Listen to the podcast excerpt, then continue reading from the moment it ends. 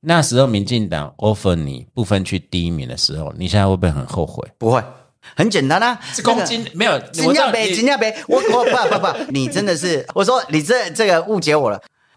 到底民进党跟你的主从，还有再来，现在民进党没有主从关系啊？你这样还是一个主从论述？哪有主从论述？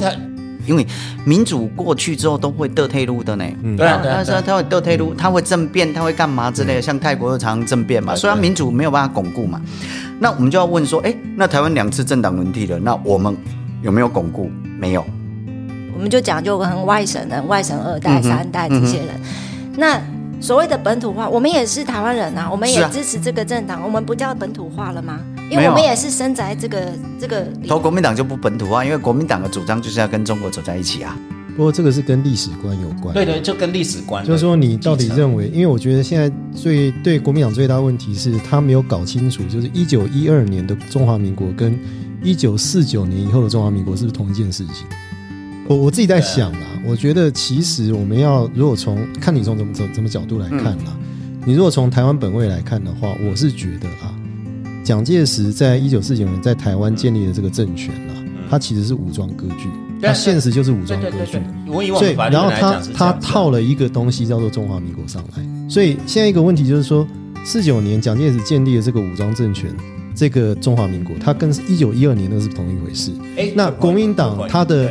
它的政治的传统就是它有个道统，它要一个法统能够承继原来他们所说的那个一九一二年的那个国中中华民国，中华民国，所以他会一直强调说中华民国还在。但是这个中华民国还在的前提，就必然会回到那个大中国的前提上面去思考问题，就是说我必须要做这个事情啊。你刚才讲说哦，外面有人传说啊，一起一定拿新潮流很多钱。然后台南传说陈奕奇拿吕秀莲的钱，然后反反反正说，我想说，你们为什么都一定要觉得别人拿钱才能够让激进活下来，就不能够相信台湾社会有一股良善的力量让基进活下来？一件事情就是说，我对政治工作者有一个要求，因为毕竟我们都有小孩在台湾嘛，啊，我们他们也只能在台湾生活长大，所以我们知道说，未来就一定是这些政治工作者治理着他们。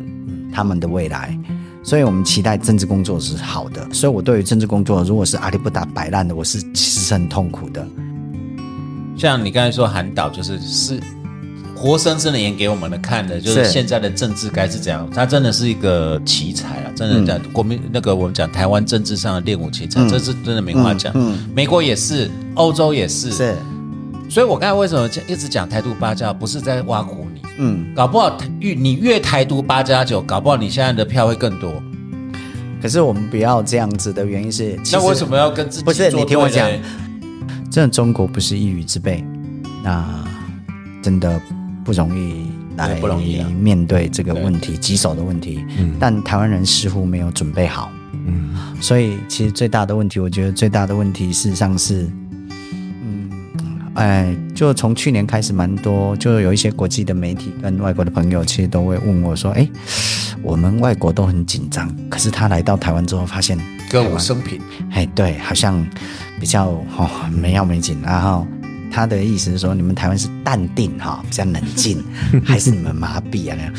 哦，哦，我哦，如果我们准备好，我会觉得我们应该是淡定，但其实我觉得我们比较倾向麻痹啊。